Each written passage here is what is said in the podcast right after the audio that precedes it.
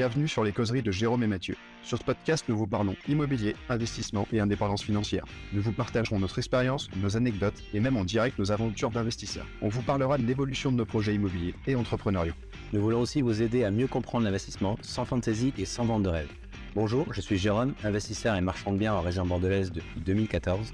J'ai pu faire de l'immeuble de rapport, du locatif, de l'achat-revente et de la division foncière ce qui me permet à présent de pouvoir me consacrer 100% à l'immobilier. Et moi, je suis Mathieu, investisseur immobilier également. J'ai, comme Jérôme, touché à beaucoup de types d'investissements. Et en plus de ça, nous travaillons en famille dans la promotion immobilière. L'objectif principal de ce podcast est de rester le plus simple et le plus détendu possible. Une discussion entre amis investisseurs autour d'un bon café. Attendez-vous à ce qu'on dérive de temps en temps, bien sûr.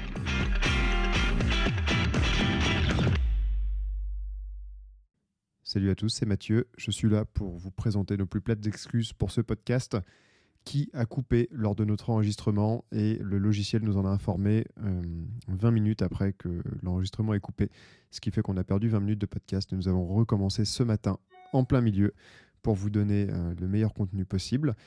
Et maintenant que je fais le montage, je m'aperçois que le son et l'image est décalé et que ça j'ai réussi à la régler, mais qu'en plus le son n'est pas d'une qualité extrême. Donc on vous présente toutes nos excuses, nous ferons mieux la prochaine fois, mais euh, que voulez-vous, c'est ça les aventures de podcasteurs en herbe. Sur ce, appréciez votre écoute et merci d'être là. Salut à tous, bienvenue dans l'épisode 10 des causeries de Jérôme et Mathieu. On est super content de vous retrouver. Avec... Salut à tous, bonjour Mathieu, salut les gars. Et les filles. Et les filles. Et nous étions, euh, il y a quelques minutes, en train de parler de dernier exploit de Jérôme qui a réussi à se coucher à 8h30 du matin après une grosse soirée. Je ne conseille pas de faire ce genre de choses. Ça m'arrive Ça partait d'un simple restaurant qui s'est fini à 8h30 du matin. Oui, les restaurants ferment très tard maintenant, ferment très tard ou très tôt. Ça, c'est les meilleures soirées, mais 8h30, ça a dû te piquer un peu en quelques jours, non? Moi, je suis le genre de mec, euh, il sort pas tant que ça, donc 8h30, j'ai dû mettre 3-4 jours à m'en remettre. Ouais, normal. on est quoi On est mercredi, mais ça commence à aller mieux. C'est d'ailleurs pour ça qu'on n'a pas enregistré plus tôt, c'est pour être sûr que Jérôme soit apte à parler de manière efficace. Il faut quand même savoir que le lendemain, euh, à, 15 ou 16 heures, il m'a envoyé des business plans euh, bien fignolés, donc il était quand même, quand même efficace. Ouais, c'est vrai, je travaillais. C'est vrai, putain, j'étais fatigué, mais je travaillais. Ouais, comme quoi, on essaie de travailler un petit peu. Écoutez, mais on est content de vous retrouver pour ce, ce nouvel épisode avec, euh, avec Mathieu. Aujourd'hui, on va parler de quoi, Mathieu? De quoi allons-nous parler? Ben Moi, j'ai très envie de parler du Népal, parce que j'y rentre. Euh, j'ai passé 15 jours là-bas et c'était génial. Et euh, en fait, j'ai l'impression que ça fait très longtemps qu'on n'a pas fait de podcast, puisque nous avions enregistré deux épisodes avant que je parte. Et c'était pour moi il y a des lustres. Donc, euh, ça fait très plaisir de revenir. Et pour parler de quoi? Eh ben, Tu fais bien de poser la question. Nous allons parler de financement aujourd'hui, de tout, tout ce qui touche de près ou de loin en financement. Tout à fait. On va parler des financements bancaires, des crédits immobiliers, de la levée de fonds et comment utiliser l'effet levier au maximum avec les banques. Et, d'ailleurs, trois semaines de courrier qui étaient au Népal. 15 jours au Népal, c'était c'était juste incroyable. 15 jours, je croyais, je croyais 3 semaines, tu vois. Non, non, non, 15 jours, faut pas abuser. 3 semaines, ce sera quand, quand on vivra pleinement de nos podcasts avec l'argent des abonnés. Je partirai des mois et des mois en vacances. Ouais, il faudra attendre quelques années. Mais ouais, bah, on a fait combien d'écoutes dernièrement? On doit être à 60 abonnés, donc il va quand même falloir Va falloir vous abonner. Tous. Nous sommes à 69 abonnés pendant qu'on enregistre. Est-ce que c'est quand même pas un peu drôle? Ah, on est à 69. On va un de plus. Ça, c'est un signe. Ça, c'est un signe, je pense. C'est un, signe qui sera le 70e. Euh, n'hésite pas à le mettre en commentaire, euh, en question. On te répondra avec grand plaisir. Surtout, n'hésitez pas à vous abonner. C'est très important. Abonnez-vous, commentez, euh, likez, mettez tout ce que vous voulez. Et toi qui, qui seras 70e abonné, tu peux contacter Jérôme, il t'invitera au restaurant et tu rentreras à 8h30 du matin chez toi. Exactement, avec grand plaisir. on ira manger un morceau, boire un petit verre et ça finira. Les restaurants fermeront très tard. nickel. Euh, non, mais euh, Népal, euh, hyper cool et ça donne envie de voyager. Et moi, ça m'a donné envie de monter des montagnes parce que j'ai vu les premiers 8000 mètres de ma vie et j'avoue que ça m'a fait, moi qui adore la montagne, ça m'a fait une petite émotion quand même. Et c'est c'est grand. voilà. J'ai un pote qui avait fait le Kilimanjaro. Kilimanjaro, il y a deux ans, il avait fait ça, je crois. Et il avait trop, trop, trop, trop, trop kiffé. Apparemment, c'est assez ouf ici. il, y a des, il y a des trucs vraiment ouf à faire. Mais c'est vrai que les voyages, on se rend compte qu'on voyage pas assez. Et dès qu'on rentre de voyage, eh ben, on a envie de repartir parce que tu découvres des nouvelles cultures. Tu... Et ce qui est fou, c'est que quand on était là-bas, j'avais l'impression que ça faisait des mois qu'on y était. Alors qu'on a passé entre guillemets que 15 jours, ce qui est déjà pas mal. Et euh, à la minute où on est rentré, j'ai l'impression qu'en en fait on n'est jamais parti et que la vie euh, s'est pas arrêtée et que c'était passé hyper vite. C'est un peu euh, frustrant ça.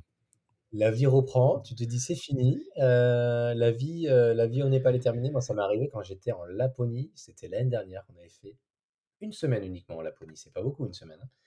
Et Laponie, un pays, un pays magnifique, tu es au milieu de la nature, c'est hyper calme, les gens se prennent pas la, prennent pas la tête, pas de pression. On rentre, on passe par Paris. Alors là, mon gars, mon quota vacances calme, nature, il était complètement fini. Finito. Ouais, tu m'étonnes. Ça, compense directement. des trams et des, euh, et des trains à Paris, je peux te dire, c'était fini. C'est là, bon, mais retour à la réalité, mon garçon. Ah, nous, ce qui nous a fait drôle, c'est que déjà, on parlait la même langue que les gens avec qui on était euh, en rentrant à Paris. Mais surtout qu'on est monté dans le taxi. Je pense qu'on a fait euh, la sortie du dépose minute jusqu'à la sortie de Charles de Gaulle, l'aéroport, c'est-à-dire à peu près euh, 800 mètres. Et que le taxi nous a déjà coûté plus cher qu'une demi-heure de taxi à Katmandou au Népal. Et ça, c'est assez violent. Et je viens de faire les courses chez Biocop ce midi, des petites courses. Et je pense que j'ai dépensé plus chez Biocop pour des trois jours de courses que deux semaines de bouffe au Népal. Bienvenue en France, mon garçon. Ah ouais, ça fait mal au cul. Bienvenue, les vacances sont terminées, tu peux revenir à Missillac. Et Sidi, c'est facile d'être entier. hein. Tu t'achètes deux, trois appartements qui te dégagent un SMIC ici. euh, Tu vas vivre au Népal ou dans des pays, euh, des pays pas chers. euh, T'es t'es millionnaire. hein. Bah, comme le. bah, Après, même en moins loin, hein, tu vas au Maroc, Maroc, c'est pas cher. 800 euros par mois, Maroc, tu vis. Ouais, c'est incroyable. On a quand même bouffé un moment pour deux à 4,50€ un repas pour deux. Entrée, enfin, entrée plat. Il fonctionne pas entrée plat, mais genre gros plat, dessert, des nanes et tout. 4,50€ à deux. Ouais, la vie. Quand on est revenu des montagnes, on trouvait que les- la bouffe était ultra chère. Et en fait, tu fais le calcul. On- parce que, il faut savoir qu'on a fêté quand même l'année 2080 là-bas, donc on revient du futur. Et donc la soirée du Nouvel An, on l'a fait dans un resto euh, branché sur le bord d'un lac, euh, hyper cool. Tu sais, euh, comme euh, ce qu'on ferait dans la Côte d'Azur, des, des restos vraiment sympas, le groupe de musique, les cocktails et tout. Et on s'est dit, waouh, c'est hyper cher, parce qu'il y en a quand même pour 6000 balles, parce que là-bas, tu multiplies par euh, 140. Et en fait, on, a payé 15 euros par tête pour manger. Et passer une soirée du Nouvel An. Ah, mais c'est bien. C'est faut, faut faire tes soirées du Nouvel An là-bas. hein. Surtout, le fais pas sur la Côte d'Azur. Sur la Côte d'Azur, ça sera vraiment 6000 balles par contre. Ça sera Ah oui, c'est sûr, et sans, sans forcer, sans boisson. Je me rappelle quand j'avais à Cannes avec Caroline, là, on avait mangé dans un restaurant. Oh, la pilule, la pilule qu'on avait pris. Pourtant, on avait rien mangé de ouf. hein. C'était un couscous dans un restaurant marocain. Mais. C'est Caroline qui invite, de toute façon. Ouais, heureusement. Ouais. Appelez-le de notre part. Alors, moi, je le connais pas, mais appelez-le, il vous invitera à déjeuner, c'est sûr. Dites que vous appelez de la part de Jérôme. Ouais, dites que vous venez de ma part. Il est très gentil, Caroline. Très serviable. Euh, ok, bah écoute, j'espère que tu as bien profité, que c'était, t'as bien, t'as bien appris une nouvelle culture et tu as bien voyagé parce que c'est, franchement, c'est hyper important. Et pour l'ouverture d'esprit, il n'y a, rien de a rien mieux en fait. Ah bah ça, je te le fais pas dire. Et euh, bon, on va quand même essayer de, de, de, de parler de choses un, peu plus sérieuses. Euh, on était hyper content de faire le dernier podcast où on a répondu à vos questions. Je sais pas combien de questions on a répondu, peut-être une trentaine. Ouais, je pense. ouais. C'est bizarrement assez fatigant. D'ailleurs, vous devez le sentir qu'à la fin, on est plus trop, on est moins à fond dans les, dans les réponses qu'on n'a pas eu l'habitude. Ça nous a fait bizarre de réfléchir pendant une heure et demie. Ouais, on a sorti de là, franchement, on était éclatés d'avoir répondu et réfléchi pendant une heure et quelques à répondre à des questions. Ouais, parce qu'en plus, on essayait de faire des réponses pas trop bêtes. Parce que bon, si vous nous écoutez, ce serait bien que ce soit plutôt intelligent.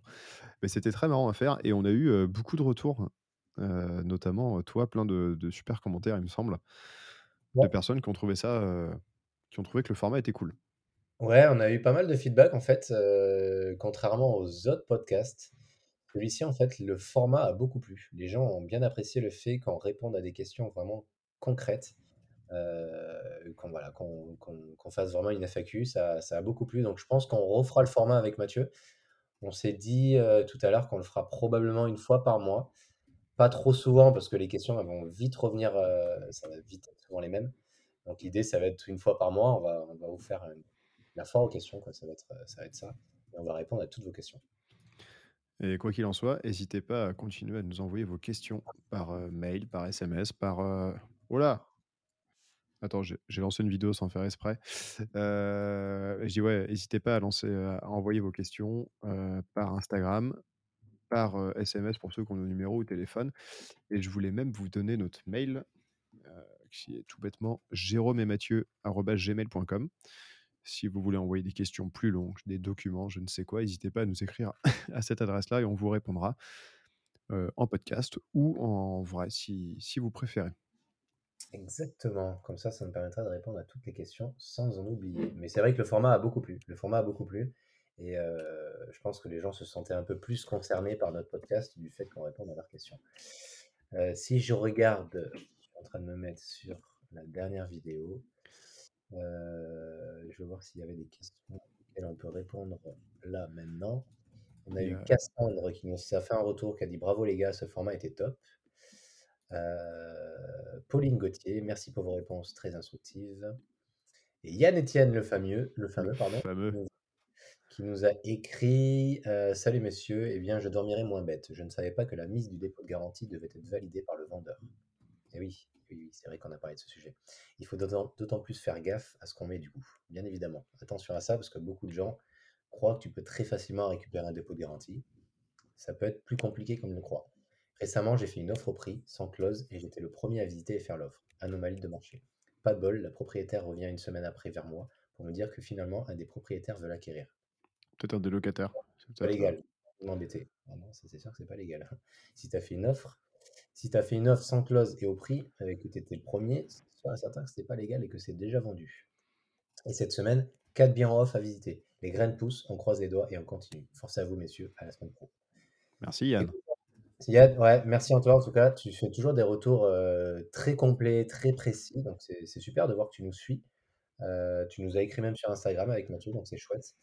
Et non, je pense pas que ce soit très légal cette histoire. Euh, tu es le premier à visiter, le premier à faire l'offre. Donc, théoriquement, c'est vendu, c'est pour toi. Donc, si vraiment tu veux les embêter, tu peux très bien les embêter. Et à condition, bien sûr, que tu aies les preuves. Il faut avoir les preuves. Que, tu aies les preuves, les offres signées et tout. Mais sachant qu'après, si tu veux les embêter, tu vas partir sur euh, des mois et des années de procédure. Ça va être long. Tu gagneras potentiellement, mais est-ce que tu as envie de t'embêter pour 2, 3, 4 ans? Ouais, à voir. Après, ça dépend. Des fois, tu leur mets un petit coup de bluff en leur disant écoutez, je vais faire appel à mon avocat, tout ça, et puis tu récupères le dossier, ça s'arrête là. Mais des fois, il y en a certains qui veulent aller au bout, qui veulent aller en procès. Et là, ça peut être très bon. Une opération que aurait pu faire Donc, euh, donc, euh, donc ouais, ça arrive, ça arrive malheureusement, on est tous passés par là. Et Yann nous a mis un, une autre commentaire également sur la précédente, le précédent podcast, parce que du coup, euh, on l'a pas vu, on parle de travaux, qui nous dit Salut messieurs, très intéressant, surtout pour les novices en travaux. Perso, je trouve que c'est toujours mieux d'avoir bricolé par soi-même avant, pour mieux comprendre et piloter un chantier, mais pas obligatoire. je, trouve qu'il a totalement raison. C'est toujours plus facile de donner des consignes si on sait déjà faire soi-même. Mais la base, c'est effectivement plusieurs devis, ne payer que ce qui est fait et de suivre le chantier. J'ai fait construire ma RP et malgré le maître d'œuvre, ça a été la cata, d'où l'importance de bien s'entourer. Tu m'étonnes. Un artisan de confiance et de qualité, il faut le garder, quitte à le payer un peu plus cher que les autres. Et il nous dit ensuite, petit retour d'expérience sur Broussard. Alors Broussard, j'ai un doute de qui c'est, mais toi tu le connais, il me semble. Michel Broussard, c'est euh, l'ancien associé de, du gars qui a créé C3MBAT. D'accord. Euh, qui, fait une, qui a une société de, de rénovation, euh, on va dire, clé en main pour les investisseurs. Ok. Et il nous dit, euh, dit donc petit retour d'expérience sur Broussard. Je fais partie de l'académie d'Ian Darwin et ils, ils avaient monté un partenariat avec Broussard. Sauf que tous les retours qu'on a, académiciens plus Ian Darwin lui-même, sont mauvais. Gros retard de chantier et il demande des acomptes inacceptables, 90 à 50% de l'avancement. Scandale. Il menace même d'arrêter certains chantiers si la compte n'est pas versée. Relationnel mauvais. Même Yann Darwin a demandé à tout le monde de ne plus travailler avec eux jusqu'à nouvel ordre. Bref, à fuir. Voilà pour ma participation. À plus et bonnes vacances. Bah, merci, mais elles sont déjà finies. merci, Yann. Et c'est vrai, c'est vrai que j'ai eu les mêmes échos sur la société de Michel Broussard, mais personnellement, je n'ai jamais travaillé avec lui, donc je ne peux pas donner mon avis dessus. Mais j'ai eu, eu, ce genre d'échos. j'ai eu des échos là-dessus. Je sais pas. Moi, je, je parle que de choses que j'ai pratiquées ou que j'ai déjà effectuées. Là, je peux pas le dire. J'ai eu des échos, certes, mais moi, je l'ai jamais pratiqué encore. Ouais, bon, en tout cas, moi, je le, je le connais pas. Euh, mais ça sent pas bon, un gars comme ça. ouais, je sais pas. Ouais, c'est vrai que concernant les, euh, les acomptes, euh, on a beaucoup parlé. Apparemment, il demandait un acompte de 40% dès le début du chantier et qu'il y avait un autre account qui arrivait très rapidement et que tu étais vite à 90% du chantier sans pour autant avoir fait 90% du chantier. Ouais, c'est ça, ça les mecs. Euh. Ouais, donc c'est un, peu, c'est, un peu, c'est un peu vivre avec les accounts, donc c'est un peu compliqué. Ouais, petit peu de cavalerie trésorerie, c'est génial. Et en parlant d'un compte, ça me fait penser au, dépôt de garantie ou indemnité d'immobilisation dont Yann parle. Et il se trouve que j'ai fait une vidéo, on en parlait juste avant, sur TikTok qui a buzzé de manière incroyable, puisque j'ai fait quasiment 50 000 vues. Où, je te la résume, en gros, je dis que quand tu signes un compromis, il est bon en tant qu'acheteur de négocier le fait de ne pas payer de dépôt de garantie. Mais on en a parlé dans une vidéo. C'est ce qui m'a fait penser, enfin dans un podcast qui m'a fait penser pour en faire une vidéo. Ce que moi je fais à chaque fois depuis le début, je verse 0 ou 1000 balles en général, et c'est vachement mieux que de sortir 20 000 euros et je me suis fait chier dessus sur TikTok, mais comme jamais. De tous les mecs qui disent ouais, c'est un conseil de merde, ça sert à rien. De toute façon, il il faut pas accepter ça. Les vendeurs sont pas cons. Et puis aucun intérêt vu que la banque va quand même compter le fait que tu aies mis un apport et tout. Et ce que je trouve fou, c'est que les gens ne comprennent pas l'intérêt d'avoir 20 000 euros sur ses comptes plutôt que d'avoir 20 000 euros bloqués chez son notaire. Mais non, mais c'est des gens qui n'ont jamais acheté. Et rassure-moi, toi, tu, tu l'as déjà fait aussi? Ah bien sûr, j'ai déjà fait. J'ai déjà fait. J'ai déjà fait. J'ai déjà posé des dépôts de garantie, mais j'ai déjà jamais posé. J'ai déjà aussi posé 0 euros de dépôt de garantie, bien évidemment. Ah oui. Même des fois, j'ai mis 0, 0 euros de dépôt de garantie. Les premiers, les premiers biens que j'ai achetés, je disais directement, je ne mettrai pas de dépôt de garantie. Ok, mon notaire, il se battait, c'était un peu la foire. Mais, euh, mais bien sûr, j'ai acheté mes, mes, deux premiers immeubles, j'ai mis 0 euros de dépôt de garantie. Ah ouais, ouais moi aussi. Le pauvre notaire, à chaque fois, au moment de la signature du compromis dans le bureau, euh, parce que moi, je suis jamais là, évidemment, à distance. Il me dit «Euh, Mathieu, du coup, on fait comment pour le dépôt de garantie? Je dis bah, on fait comme d'hab, on n'en met pas. Ah bon Parce que les vendeurs, ils en veulent. Et c'est toujours un peu tendu, mais finalement, je leur dis bah, bon, écoutez, c'est pas grave. Hein, si vous voulez, si vous voulez, on annule la vente. Moi, je vais acheter autre chose. Et en général, ça passe où tu proposes 1000 euros, mais je préfère largement faire ça que de sortir 10, 15, 20, 30 ou 40 000. Ça peut vite monter. Quoi. mais, ah tout ça pour dire, sur Instagram, aucun problème. Mais alors, sur TikTok, c'est vraiment la purge. J'ai l'impression qu'on a tous les débiles, euh, tous les débiles sur Terre sont sur TikTok. Mais ouais, hein, ou alors c'est la population qui est, c'est ce qu'on disait déjà une fois, je pense, c'est la population qui est plus jeune. Euh, qui dit plus jeune dit moins expérimenté, moins expérimenté, donc moins de connaissances dessus peut-être. Dit aussi peut-être moins de vocabulaire, je sais pas. Mais, sérieux, ça, ça, me fait toujours passer un bon moment. Sur euh, TikTok quand même, 70 hein. 000 vues le gars quand même. Ah, incroyable, je suis content. Et ça y est, mon compte TikTok va dépasser mon compte Instagram dans un jour ou deux, je pense. Ah ouais, parce que honnêtement, moi j'ai créé un compte TikTok juste comme ça, histoire de, mais en fait, bon, je publie pas. Me suivez pas, ça sert à rien. J'ai publié une vidéo et ouais, j'ai deux followers. j'ai publié pas du tout. Par contre, m'envoyez pas de message sur TikTok, je sais même pas si on peut d'ailleurs, parce que je m'y connecte une fois tous les cinq jours et je, je poste une vidéo, je regarde les commentaires et c'est tout ce que je fais. J'ai pas de notif, j'ai rien. Donc me contactez pas via TikTok, ça ne servira à rien. Mais ça me fait juste trop rigoler c'est assez marrant quand les gens, euh, les gens la, vie qu'ils ont et sans pour autant avoir d'expérience ou quoi que ce soit. Mais bon. On est là pour vous, pour vous partager notre expérience, on n'est pas là pour, euh, pour vous vendre du rêve ou quoi que ce soit. Donc euh, si vous êtes ouvert à ce genre d'informations, tant mieux. Si vous n'êtes pas ouvert à apprendre des choses, eh ben, tout simplement casser. Après, si ce qui vous intéresse, c'est du rêve, j'ai vu une pub tout à l'heure d'un gars qui propose d'avoir 1,4 million de patrimoine en 4 mois. Euh, ce que je trouve quand même plutôt performant. Et parce que moi j'ai fait ça en deux ou trois ans et j'ai trouvé ça déjà pas mal? Mais si vous voulez, je mettrai les coordonnées, vous pourrez lui balancer 10 000 euros qui vous apprennent à faire ça en quatre mois. Ouais, comme ça il vous apprendra et puis il vous dira même comment on fait pour, pour les dépôts de garantie. Il vous apprendra tout. ouais, c'est putain les marketeurs. et c'est ça, des fois les gens ils préfèrent un vendeur de rêve ou un vendeur de tapis ou un vendeur de chichi plutôt que des gens qui, ah, mais là, c'est vraiment un vendeur de chichi, quoi. Le mec, tu crois, quand il écrit sa pub, il se dit quoi? Il se dit, ah putain, avec ça, c'est sûr, je vais vendre. C'est sûr. Ils vont tous me payer des milliers d'euros. C'est sûr, je vais me faire des couilles en or avec ça, je vais vendre à gogo, putain. de patrimoine en 4 mois? Ah. ah, mais bon, c'est comme ça. C'est comme ça, on vous souhaite que du meilleur. Après, euh, moi, j'ai une méthode euh, où on peut gagner 100 millions d'euros d'un coup. Vous me payez 2000 balles et je vous apprendrai comment signer des tickets de loto. Mais voilà, je vous apprendrai comment remplir les grilles. Et puis, moyennant 2000 euros, payable en 12 fois si vous voulez, je, vous apprends à remplir une grille de loto. C'est pas, pas cher, 2000 euros. Et puis, il, y a, il y a des chances de gagner. Exactement. Ah ouais, bah, tous, les, tous les gagnants ont tenté leur chance. Hein. J'avais vu ça, un gars qui avait vendu sa maison. Ce qu'il avait fait, c'est qu'il voulait. elle avait été, je crois que tu avais dû le voir, on en avait peut-être parlé. Le mec, il avait fait estimer sa maison. Sa maison valait 500 000 euros, un truc comme ça. Ce qu'il a fait, c'est qu'il a imprimé plein de tickets de tombola des tickets qui vendaient, je ne sais plus, 1 euro, je crois, un truc comme ça. il en a vendu 600 ou 700 000. Du coup, il y a une Ah, personne pas mal. qui a gagné la maison à 1 euro, mais il a gagné, il a gagné 700 000 euros lieu de 500 000 euros. Et ça me dit quelque chose, ce truc-là, et je crois que c'est aux États-Unis. Puisque je sais pas si je m'étais pas posé la question à l'époque. Il me semble que dans la législation française ou européenne, ça marche pas. On peut pas, on peut pas faire ce genre de truc, ouais.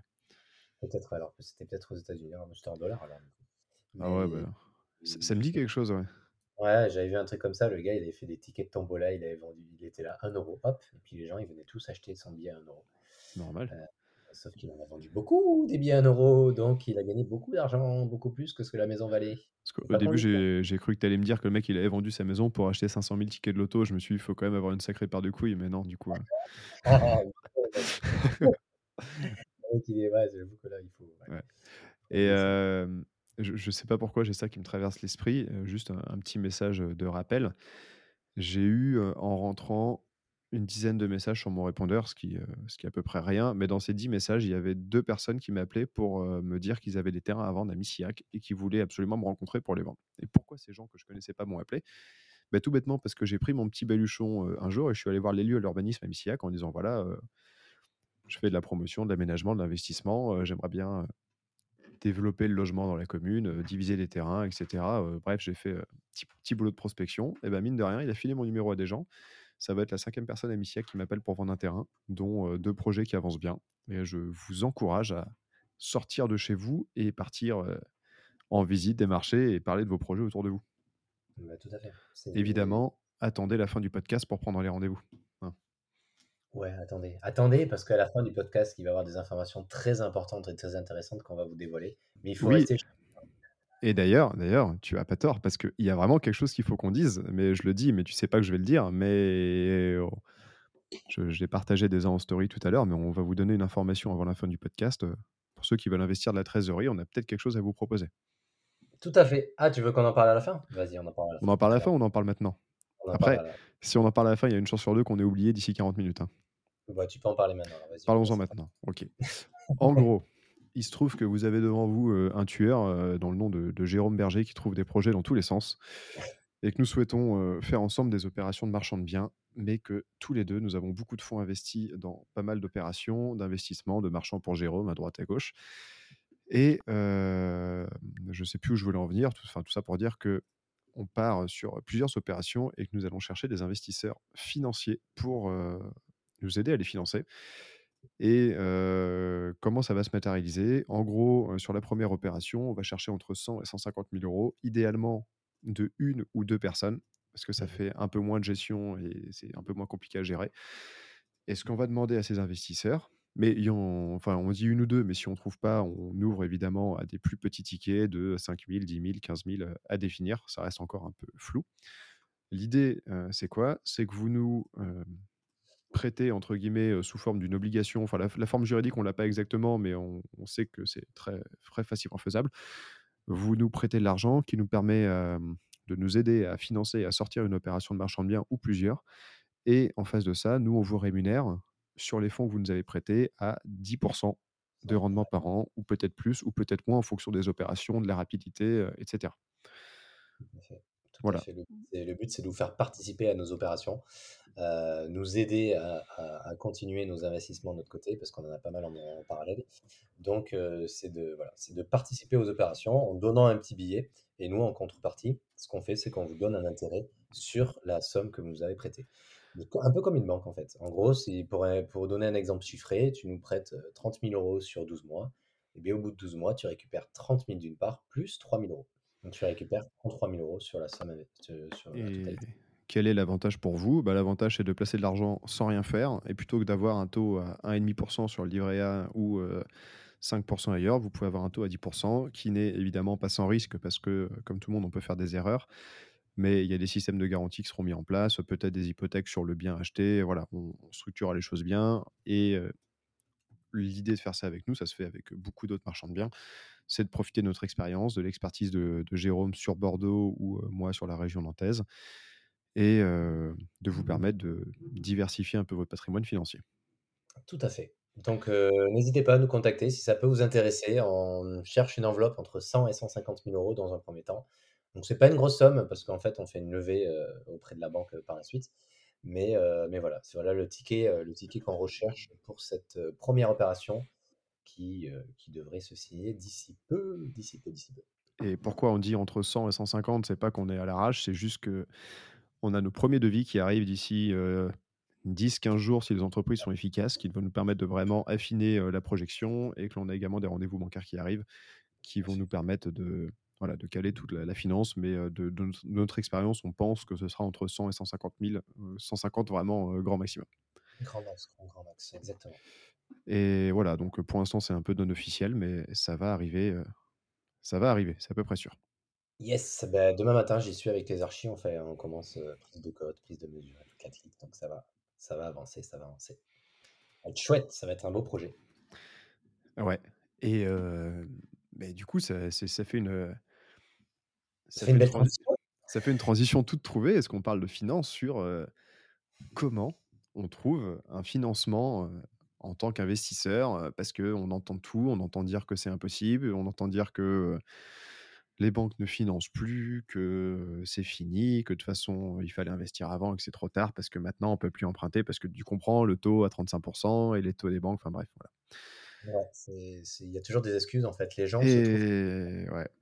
Mais après, je dirais à tout le monde, tout le monde a raison, ça n'a jamais été facile. quand on en parle, ça a toujours été plus facile avant, mais même avant, c'était pas, il fallait pas secouer un arbre pour que les fonds tombent tout seuls. Bah, le truc, en fait, c'est qu'avant, tu avais des taux d'intérêt qui étaient certes plus faibles. C'était une chose, mais quand tu devais acheter un bien, bah, tu devais te répandre dans la foulée, autrement le bien était déjà vendu. Donc c'est ça la différence, c'est que maintenant, les taux d'intérêt sont certes plus élevés, mais maintenant, il y a moins de concurrence aussi sur le marché. Donc l'un dans l'autre, et le marché aussi, suivant les communes, il commence à baisser. Donc certes, tu vas payer plus d'intérêt, mais le bien immobilier, tu vas le, tu vas le payer sûrement moins cher, probablement moins cher, ça dépend des communes.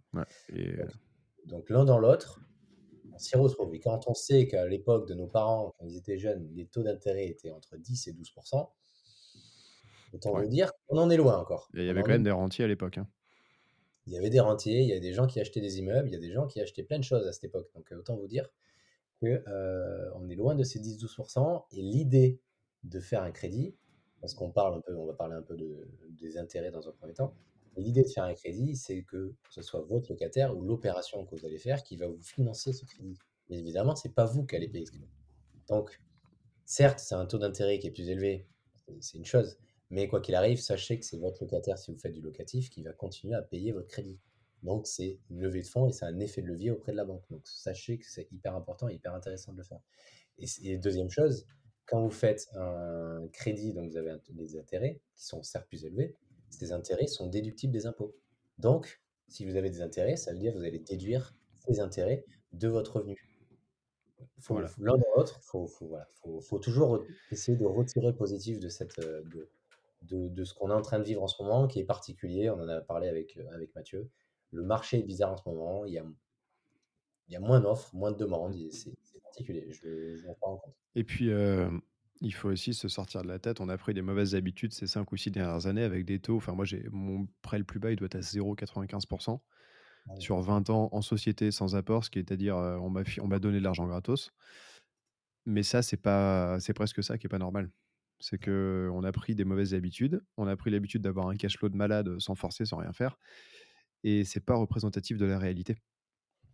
Pas du tout. et, on oublie un truc, c'est que la plus grosse génération de, richesse ou de valeur, elle est dans l'amortissement du capital et pas dans le cash flow. Et le plus important euh, pour ceux qui veulent vraiment euh, faire quelque chose de pérenne et de durable, il y a certes le cash flow, mais il y a surtout d'amortir du capital et de générer euh, du patrimoine, entre guillemets, à long terme. Exactement. C'est pour ça que les intérêts sont certes plus élevés, mais c'est pas pour ça qu'on va s'arrêter d'investir. C'est continuer à investir. Et... Après, il y a quelque chose qui est et ça, c'est sûr que maintenant, qui a énormément changé, c'est que maintenant, quoi qu'il arrive, le sans-apport me paraît très compliqué. Honnêtement, maintenant, le sans-apport me paraît beaucoup plus compliqué qu'avant. il faut vraiment avoir un dossier nickel, quoi. Ouais, ça c'est plus, c'est plus délicat. franchement, ça, ça là, on peut vous l'accorder. Mais ceci dit, j'ai deux copains à Nantes, euh, Amaury et, et, Benjamin, qui font, qui investissent là, qui sont entrepreneurs qui ont une agence immobilière Rentimo qui marche bien. Ils sont très performants d'ailleurs, si vous voulez les appeler.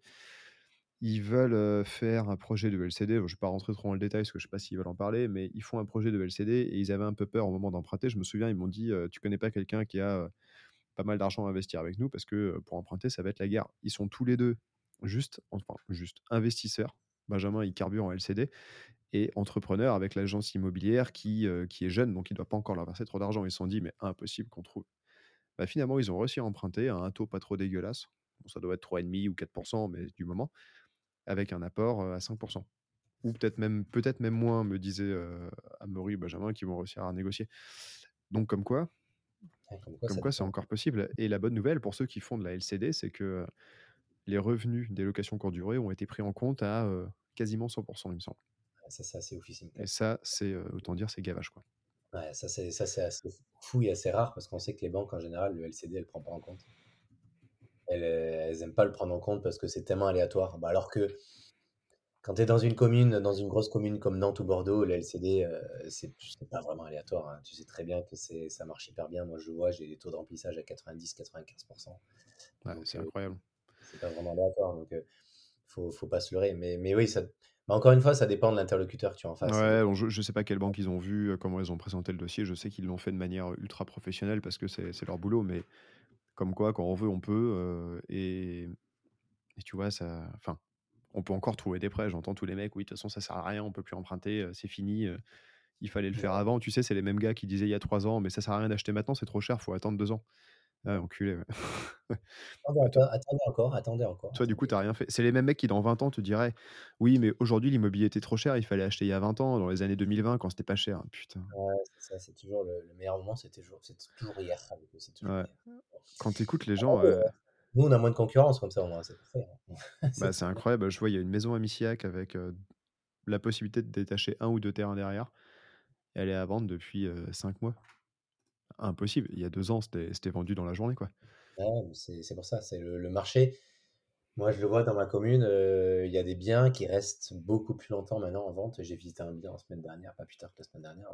Le gars, il était en vente depuis, depuis un an, je crois, un truc comme ça. Un an. Bon, ben, vous avez actuellement fait un saut dans le temps, puisque dans la réalité, le podcast a coupé après. On a encore enregistré 20 minutes après ce que vous venez d'entendre. Mais pour une raison que l'on ignore, le logiciel d'enregistrement a décidé de ne sauvegarder qu'une demi-heure sur les plus de 45 minutes qu'on avait fait. Donc nous repartons maintenant aujourd'hui de, de bonne humeur, hein, Jérôme? Exactement, on est de bonne humeur, on est dès le matin, on est en forme. On est détendu, content d'être là.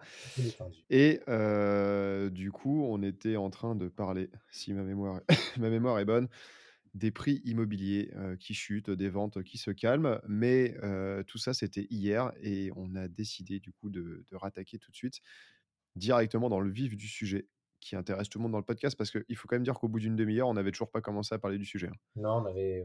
On part un peu dans tous les sens, mais après, c'était normal. Ça fait un petit moment qu'on n'avait pas fait de podcast. voilà y a beaucoup de choses à, dire. Puis en fait, avec euh, Jérôme, on ne se parle jamais en dehors des podcasts, ce qui fait que ça nous permet aussi d'échanger un peu. C'est pratique. En fait, ça s'appelle la gestion du temps et des priorités. C'est ça. on fait tout en même temps. Tout en même temps. Tu vois, si on a besoin de se dire des choses, on le fait maintenant. C'est maintenant qu'il faut le dire. c'est plus pratique. Le téléphone, il est coupé, on parle plus à personne. Non, on parlait des, du financement. On a dit qu'on allait parler du financement. Je ne sais pas si on avait commencé à en parler, je pense. Non, on n'avait pas encore commencé. Donc en fait, l'idée, c'est qu'aujourd'hui, on va vous parler donc euh, comment obtenir son financement, que ce soit en nom propre ou en société, en locatif ou en marchand. Euh, on va vous parler un peu des taux actuels, voilà, le montage des demandes de financement, euh, à qui faire appel, quelle banque, etc. Donc en gros, pour vous résumer un peu la discussion du jour, ça va tourner autour du financement. Un point qui est quand même assez clé, assez important euh, dans vos investissements. C'est quand même la base. Euh, on sait qu'il y a beaucoup de gens qui sont dans la recherche de biens, qui recherchent des biens. Et en fait, au moment de faire la demande de financement, ils ont un ou deux refus et ils s'arrêtent. Et à ce moment-là, ben, en fait, le soufflet, ben, il s'éteint petit à petit et ils arrêtent l'immobilier. Ça arrive sur beaucoup de gens, beaucoup de gens qui sont énormément motivés, qui partent à la recherche de biens immobiliers, qui visitent. Et au moment où ils font la demande de financement, ils n'ont pas de crédit. Du coup, ils abandonnent la totalité. Moi, j'en connais beaucoup qui ont, qui, qui ont fait ça, en fait, tout simplement. Et quand est-ce qu'ils abandonnent? Bah, En général, euh, quand ils ont eu un refus. Ouais. C'est ça, c'est vraiment, euh, c'est vraiment typique hein, de beaucoup de gens. C'est vrai que à partir du moment où ils ont un refus, ils se, en fait, ils se rendent pas compte que les autres banques peuvent éventuellement suivre, parce que c'est ce qu'on, c'est ce qu'on, c'est ce qu'on évoquait, c'est que euh, le problème, c'est que beaucoup de gens vont voir leur banque en priorité.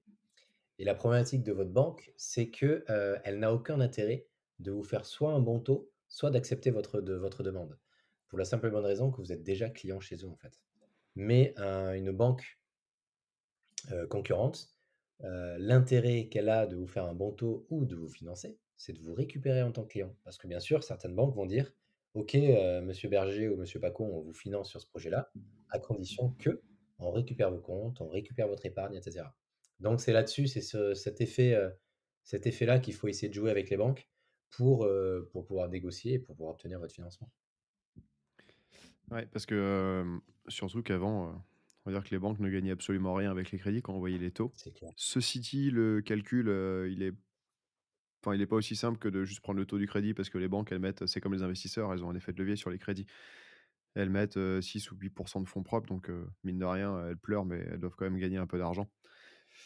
Mais, mais c'est pas là-dessus qu'elles se faisaient de l'argent avant. Honnêtement, pendant, non, parce que ce qui rapporte le plus. Pas sur les crédits, c'est sur le fait de proposer un crédit à un client, le fait que le client accepte et du coup qu'elle récupère un client. C'était là-dessus qu'elle Ouais et puis après, tu lui vends des produits d'épargne, des Pinel, des forfaits de téléphone, une assurance habitation, des assurances machin, tu leur vends tous les tous les autres produits qui rapportent vraiment de l'argent, quoi. Tout à fait, tout à fait. C'est exactement ça, c'est là-dessus qu'elle se faisait réellement de l'argent. Mais maintenant, c'est en train de de tourner dans l'autre sens. On n'est pas encore sur des taux, voilà, des taux hyper élevés. On est sur des taux beaucoup plus élevés que ce qu'on a connu, ça c'est sûr et certain. 2019-2020, on avait des taux voilà, même, tu disais que tu avais un taux qui était inférieur à 1. Moi, personnellement, j'en ai jamais eu, mais le taux le plus faible que j'ai eu, c'était un, un 10, je crois. Un 10, et à l'heure actuelle, c'est fini. C'est fini. Alors... Ouais, mon meilleur emprunt, c'est 0,95 sur 20 ans en société. Oh, c'est Ou 20 ans ou 15 ans, je sais plus, mais c'est dans ces eaux-là. en société, et ouais, c'est quand même pas mal sur des montants conséquents en plus. Ouais, c'est ça qui est extraordinaire, c'est qu'en fait, on... avant, on pouvait, on pouvait s'endetter sans pour autant que l'argent nous coûte beaucoup d'argent, enfin, pour que ça nous coûte vraiment beaucoup en fait. Ça, ça coûtait à la banque, mais nous, ça ne coûtait strictement rien du tout. Donc, beaucoup de gens ont utilisé cet effet levier de, de la banque. mais, mais les taux, maintenant, actuellement, pour parler un peu des montants des taux, on est, on est moi j'avais discuté avec mon banquier, enfin un de mes banquiers, il n'y a pas plus tard que la semaine dernière, justement. Actuellement, il me disait en locatif non propre, il est à, je dis pas de bêtises, sur 20 ans, il est à 3,30 ou 3,35, je ne sais plus. Euh, locatif non propre, locatif société, euh, ils sont élevés. Hein. C'est une banque euh, assez chère quand même. Ils sont à 4, 4,20, un truc comme ça. Donc ça, commence à, ça commence à taper un peu. Hein. Ça commence à taper un petit peu quand même. Ouais, mais il faut dire sur les dernières années, on a quand même pris des mauvaises habitudes parce que les taux ont toujours été entre 3 et 4 ou 5%, ont toujours été élevés. Quand tu parles avec les anciens, il y en a qui se souviennent avoir emprunté jusqu'à 10% à une époque. Hein. Bah, c'est ça. Comme, comme le crowdfunding. on a été mal habitué en fait. Ouais, on a été mal habitué et on a été, on va dire, entre guillemets, dans une anomalie de taux. je ne suis pas un expert en économie, hein, donc ça se trouve, on va me dire que je dis des conneries, mais à mon sens, c'est un peu une anomalie de taux qu'on a eue.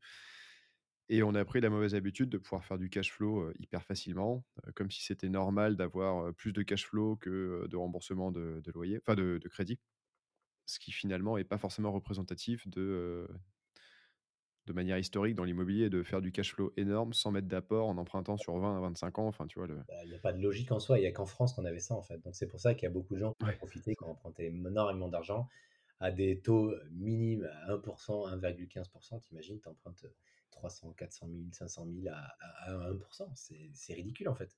C'est ridicule, le levier est énorme en fait. Et tu vois, là, pour revenir sur le montant des taux, un truc tout con, moi, ce que je fais, euh, quand j'ai pas un retour de mon banquier, je vais sur meilleur, euh, meilleur taux, pardon, pas meilleur agent.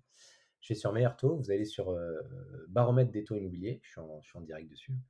J'emprunte sur, par exemple, vous mettez 20 ans, région, je mets sud-ouest, et en fait, il me dit, il m'indique que dans la région du sud-ouest, le taux excellent qu'on peut essayer d'obtenir, c'est 3% en nom propre. Le très bon taux, c'est 3,15 et le bon taux, c'est 3,25. Donc, donc on est dedans, on est vraiment dedans. sur 25 ans, taux excellent, on est à 3,19, très bon taux 3,33 et bon, bon taux 3,41. Ça, c'est une chose aussi avant, on essayait de faire un maximum sur 25 ans.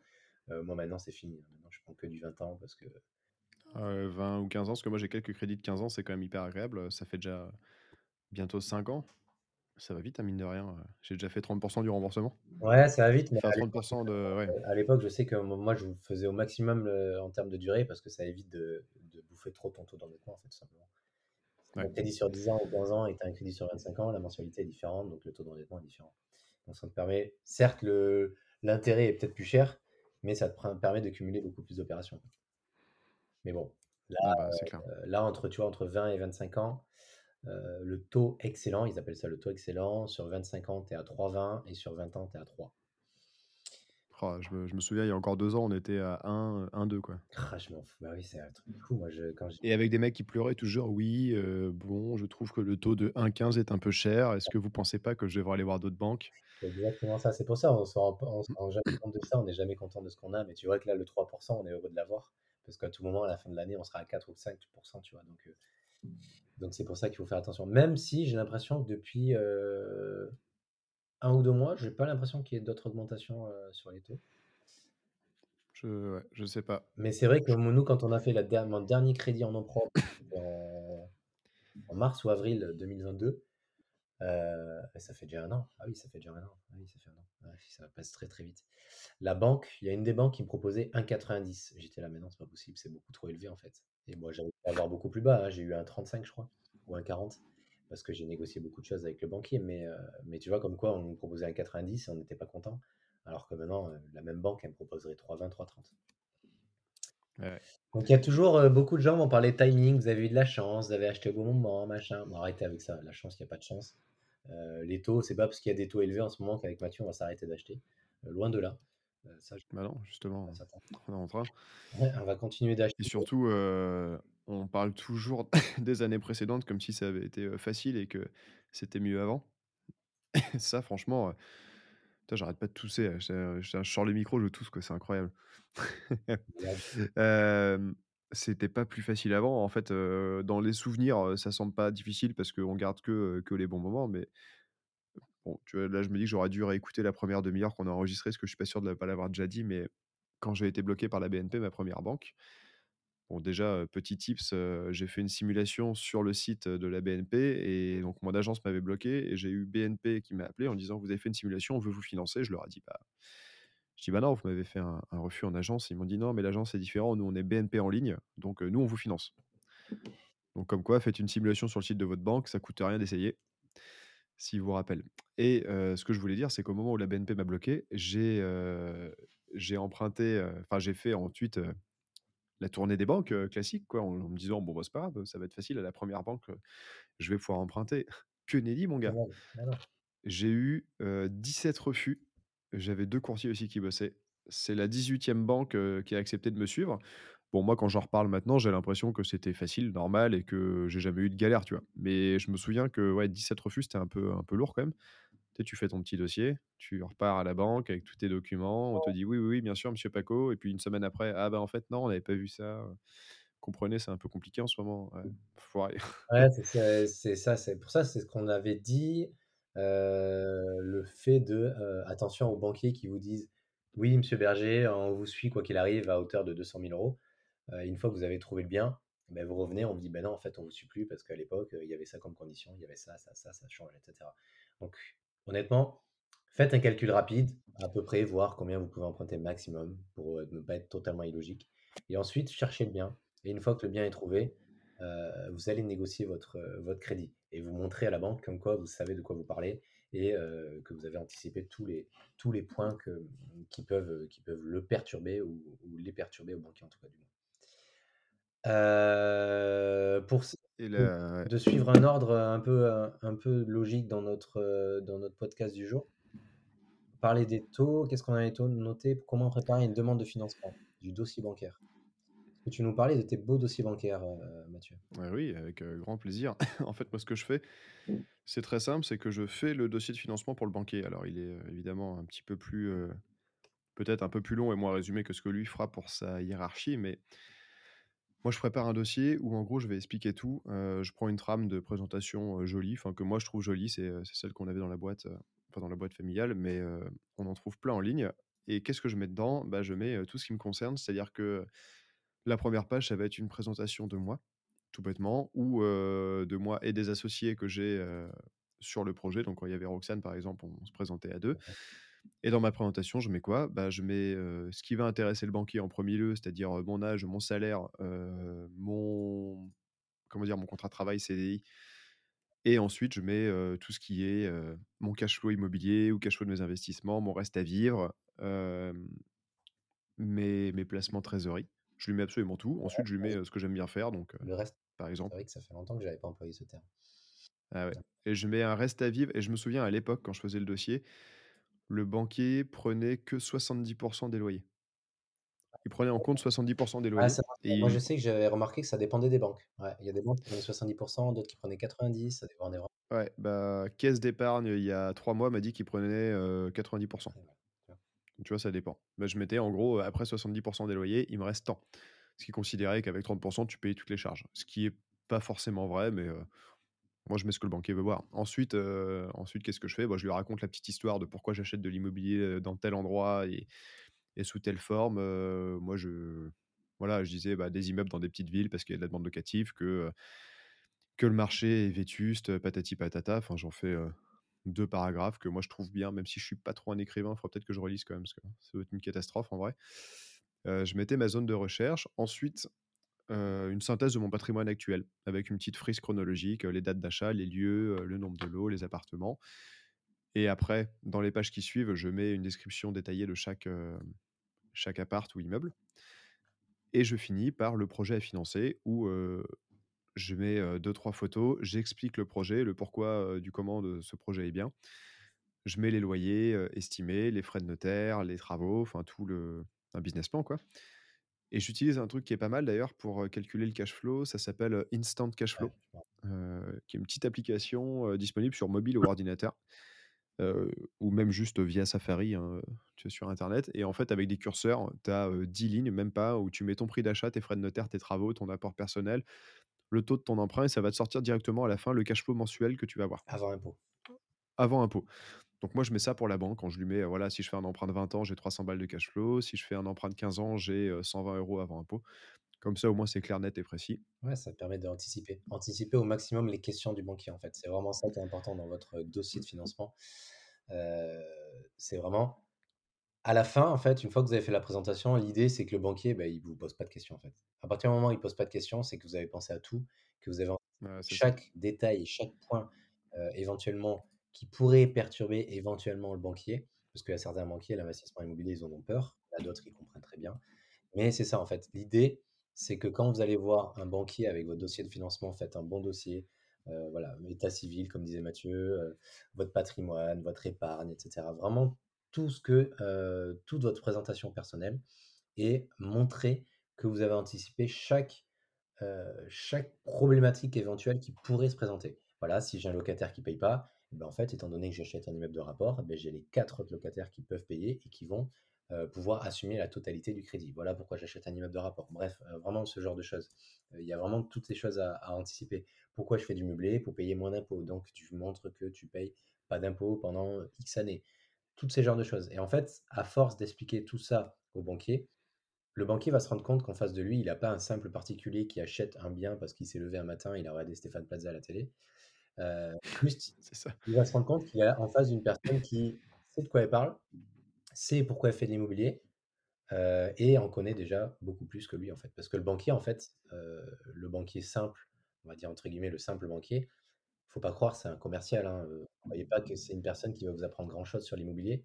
Ils n'y connaissent que dalle en immobilier. Mis à part, vous tombez sur des bons banquiers ou un directeur d'agence, parce que la plupart du temps, c'est ce qu'on vous conseillera, c'est aller taper directement à la porte du directeur d'agence. Beaucoup diront oui, mais je suis quelqu'un euh, qui a jamais investi, on m'acceptera pas dans le bureau du directeur. Ben ouais, mais insistez, insistez parce que le directeur d'agence, euh, il aura des, on va dire, des validations beaucoup plus importantes et il comprendra beaucoup plus ce que vous allez lui expliquer. conseiller, ben, conseiller standard, vous allez lui parler de, euh, de cash flow, de calcul de rentabilité. il va rien comprendre. Franchement, moi j'ai eu des banquiers qui comprenaient que dalle. C'était un calvaire. C'était un calvaire total. Ouais, c'est pas parce que le mec est banquier qu'il est spécialiste de l'immobilier, bien, bien au contraire. Hein. Lui, ce qu'il sait faire, c'est ouvrir un, un livret A, un livret bleu, les, les, les placements PEL, je sais pas quoi. les, cartes gold, les machins, c'est vraiment ça en fait. c'est ça. C'est des commerciaux, faut pas croire. Hein. Et le le gros avantage de taper, le directeur, alors c'est pas vrai dans tous les réseaux et dans toutes les agences, mais c'est que dans certaines banques, alors il y a quoi dedans? Heu, il y a il doit y avoir le Crédit Agricole, enfin les les groupes un peu plus indépendants, heu, BNP, je sais que c'est, c'est peut-être moins le cas. Le directeur d'agence, il va avoir ce qu'on appelle une délégation, c'est-à-dire que pour, moins de 500 000 € de prêt, il peut, prêter entre guillemets «sans qu'on regarde», sans qu'il y ait une validation au-dessus de Ouais, lui. sans qu'il y ait une évaluation de la région au-dessus de lui, tout à fait. Et après les gars, ben, et les filles, c'est du commerce. C'est-à-dire qu'il va falloir vous vendre, donc vous vous habillez bien, pas besoin de mettre, heu, costard cravate, mais faut s'habiller correctement, faut connaître son histoire et bien la raconter, vendre, expliquer pourquoi est-ce qu'il faut qu'il mise sur vous et qui plutôt que le rendez-vous qu'il a eu avant ou qu'il va avoir après vous. Tout à fait. C'est une, heu, concrètement, c'est une pièce de théâtre, hein. Moi, c'est ce que j'explique tout le temps. Moi, la partie cette partie-là, c'est la partie que j'adore, heu, parce que c'est la partie où je réussis très souvent en général. J'ai rarement eu des refus bancaires. C'est vraiment une pièce de théâtre. C'est vraiment, tu présentes ton projet, tu expliques ton projet. Au pire des cas, tu as un refus. OK, pourquoi vous m'avez refusé? Vous m'avez refusé parce que, ça vous plaît pas mon investissement pour telle ou telle raison. OK, beh, la prochaine présentation, à la prochaine banque, au prochain banquier, beh, je vais changer ma version. Moi, c'est exactement comme ça que je faisais. Moi, le la raison pour laquelle la personne présente m'avait refusé, j'adaptais ma demande par rapport à l'autre banque et en fait Ouais, il faut vraiment demander à chaque fois. Ouais, exactement. Tu demandes pourquoi. Pourquoi vous me refusez? Oui, parce que vous avez pas assez d'épargne. OK. Bah, écoutez, la prochaine Ouais, je vais faut demander pourquoi et qu'est-ce qu'il faudrait changer dans le dossier pour que ça passe? exactement et ils vont vous répondre. Donc en fait, au fur et à mesure, vous allez peut-être faire, heu, 5-6-10-15 banques, mais au fur et à mesure, vous allez trouver la banque qui va comprendre votre dossier parce qu'il aura été modifié au fur et à mesure et puis au final, il va être accepté. Donc c'est vraiment le point important et à la fin, heu, pour entre guillemets «clôturer» sur la partie, heu, dossier de financement et demande de financement auprès du bancaire sur le j'appelle ça le business plan. Moi, ce que je mettais à la fin, c'est ce que la banque gagne, l'intérêt de la banque de me financer. En gros, je mets un dernier chapitre à la fin en disant, «Si vous me financez, vous mettez, si vous me financez, je prends une carte Gold chez vous. Si vous me financez, je mets, tant d'épargne chez vous. Si vous me financez, je rapporte, mon compte, qui est dédié à mon immeuble, mes rapports locatifs chez vous». Donc voilà, montrez-leur que, OK, ils vont vous faire un crédit immobilier, mais c'est pas juste une ligne de crédit où ils vont gagner 0 €, en fait. Montrez-leur que vous allez leur faire gagner quelque chose et le banquier, il a des objectifs à l'année. Heu, il faut qu'ils vendent tant de, heu, tant de cartes de crédit. Il faut qu'ils vendent tant de, heu, d'assurance vie et en fait, si vous arrivez à lui faire atteindre ses objectifs, vous allez devenir son copain au banquier. Il va il Exactement. il va vous aimer. Il a besoin de vous. Et mmh, moi, je pars du principe que quand vous avez, entre guillemets «décroché», on dit pas ça comme ça, mais quand vous avez trouvé un banquier qui vous suit sur vos projets, il faut, le tondre, enfin, pareil, l'expression est pas bonne, mais il faut, entre guillemets, «en profiter le plus possible», c'est-à-dire, heu il vous finance un premier projet, si vous en avez un deuxième, vous l'amenez à lui d'abord et s'il est prêt, heu, à vous suivre, vous y allez. Vous allez pas dire: «Ah ouais, mais il est 0,10% plus cher que je pense que je pourrais avoir dans la banque d'à côté, donc vu que je suis un gros con, je vais aller négocier à côté». Non, ce qui compte, c'est pas forcément le taux. Ça joue, hein, faites pas dire ce que j'ai pas dit, mais la priorité, c'est d'avoir le financement. Ouais. Donc si vous avez un banquier qui est prêt à vous suivre, vous allez pas lui faire un enfant dans le dos en allant voir ailleurs. Vous l'essorez, le plus possible, gentiment, en le respectant et une fois qu'il vous dira: «Non, là, c'est fini, c'est mort, on n'ira jamais plus loin, attendez 10 ans», bon, bah, là, vous passez à autre chose. Bien sûr. C'est en fait, essayer de fidéliser au maximum, le banquier, et le de rester au maximum avec le même banquier. Moi, s'il y en a un qui qui m'expliquait beaucoup, il me disait: «Commence par une petite banque, deviens un gros client dans cette petite banque et une fois que tu deviens un gros client de cette petite banque, rechange de banque et là, Ah deviens un petit client dans une autre grosse banque» et ainsi de suite. Et là, je me dis que j'aurais vraiment dû réécouter ce qu'on a dit, heu, hier, mais bon, ça nous a tellement cassé que j'ai eu la flemme. Mais hem, ce que je disais, comment j'ai eu mon mon prêt, là, quand j'ai eu tous mes refus, c'est qu'à un moment, je me suis dit, heu en fait, j'étais à Nantes, j'empruntais à Sablé ou à la c'est Sablé Et je me suis voilà, je tapais toutes les banques à Nantes, toutes les banques, en région parisienne où je bossais et à un moment, je me suis dit: «Mais attends, Sablé, il y a peut-être des banques, dans ce voya dans ce village moyenâgeux?» et du coup, il y avait bien des banques. En fait, j'ai calé une journée, j'ai appelé toutes les banques, j'ai pris un rendez-vous, toutes les heures pendant une journée et la première banque, je rentre dedans et le gars, il m'emmène au bout de son bureau et il me dit: «Regardez, par la fenêtre, on voit votre immeuble, il est juste là, du coup, nous, c'est sûr, on vous finance, aucun Ah problème». mais ça, c'est ce qu'on ouais, qu'on disait. C'est vrai je sais plus si c'était dans la première partie ou pas. Et c'est ce jour-là que j'ai réalisé que ça valait vrai en fait, je l'ai fait un peu par hasard, je sais pas pourquoi, ça m'est passé par la tête et j'ai réalisé que c'était hyper intéressant quand on achetait un peu comme, moi dans les petites villes, d'aller faire financer son bien dans la banque locale. Ça a 2 avantages. D'une, ils connaissent la ville, Le mec, il a pas peur de, de financer à Sablé parce que pour lui, il y vit tous les jours et ça lui semble très bien. Et peut-être qu'il va pas en boîte de nuit parce qu'il n'y a pas, mais il, voit qu'on peut vivre ici. Alors que le banquier de Nantes, il se dit peut-être, oula, Sablé, mais attendez, Bah, il y a des gens là-bas. toute la partie analyse de la ville, eh ben, en fait, tu la, bah, tu la bâcles, en fait. Enfin, tu la bâcles pas, mais tu n'en as plus besoin parce que lui, il connaît la ville, en fait, tout simplement. Ouais. Et deuxième avantage, c'est que potentiellement, quand on investit un peu, ben, on est un plus gros client pour ces banques-là que qu'on le serait dans une banque nantaise C'est ça. ou une banque à Paris. Bon, je dis pas qu'on est euh, qu'on qu'on devient ultra riche pour ces banques-là, mais on devient peut-être plus intéressant. On leur dit, bah voilà, j'ai 10, 15 appartements, euh, des immeubles, machin, je veux investir. Et ils se disent peut-être que euh, on est un client plus intéressant que ce qu'ils ont l'habitude de voir.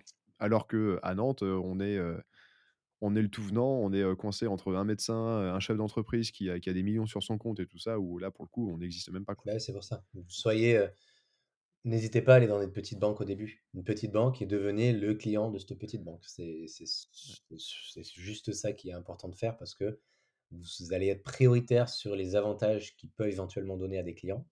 Euh, donc, euh, donc voilà. Et une fois que vous devenez le gros client de cette banque, eh ben ok, ben vous pouvez plus me prêter, monsieur le banquier. Tant pis, je vais aller voir ailleurs. Et puis d'autres banques seront très contents de vous récupérer. Et quelque chose que je fais systématiquement, une fois que j'ai eu mon emprunt et que j'ai acheté, j'achète euh, des bouteilles de champagne que j'envoie à la banque, à mon conseiller. Et je ne me fous pas de leur gueule, j'achète euh, normalement des magnums de ruinard, du blanc de blanc ou autre, donc ça va coûter euh, 200, 300, voire 400 balles. Donc oui, c'est de l'argent, mais finalement, le mec, il m'a prêté 250 000. Donc c'est rien du tout. Il est ultra content. Enfin, en général, à chaque fois, ils sont hyper contents. Ou, ou ils mentent très bien, je sais pas. Mais non, en général, ils sont contents Ah oui, ça- et ils se souviennent de vous. ah oui, bien sûr, ils- ça- ils- Et c'est pas grand chose. Et le, le mec qui vous a prêté 250 000, vous pouvez lâcher 300 balles dans une bouteille ou dans une caisse de champagne pour lui envoyer. Il est content euh, parce qu'il vous a fait un cadeau de 250 000 balles en gros. Il vous a financé votre immeuble. Donc, euh, n'hésitez pas à. En fait, c'est donnant-donnant, comme on dit tout le temps. Donc, n'hésitez pas à donner pour pouvoir recevoir. S'il faut, c'est ce qu'on disait tout à l'heure, s'il faut dire au banquier, oui, je vous prends votre abonnement de carte, carte Gold à 15 euros par mois, faites-le. Faites-le. À un moment donné, il ne faut pas que, que qu'on soit juste les seuls gagnants, en fait. Il faut que la banque gagne aussi quelque chose. Parce qu'autrement, au bout d'un moment, vous allez arriver face à un mur. Et si vous voulez juste gagner vous de l'argent et que le banquier ne gagne rien, vous allez droit dans le mur, en fait.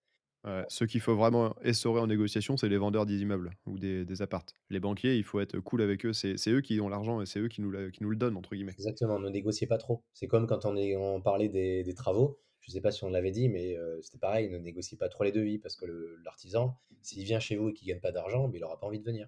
Donc c'est pareil. Euh, C'est bien de négocier, mais il faut savoir avoir des limites dans la négociation et savoir ce qu'il faut négocier.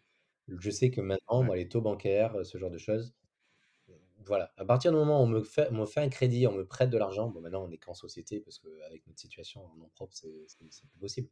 Mais, euh, Malheureusement. Ouais, malheureusement, ouais, tout à fait. Mais, mais bon, ouais, malheureusement, et encore, hein, Ouais, encore. très bon, À partir du moment où on s'en est mis plein la gueule en nom propre, pas- j'aimerais bien. ai, en nom propre, j'en ai ras la gueule. Mais, euh, mais du coup, maintenant, c'est qu'en société. Donc, euh, c'est voilà, c'est pas, c'est pas un inconvénient, soit c'est euh, s'adapter à la situation et euh, trouver, une, trouver un avantage différent de ce qu'on avait avant, tout simplement. Et petit autre tips, quand vous préparez votre demande de financement, donc il faut absolument qu'il ait tout le banquier.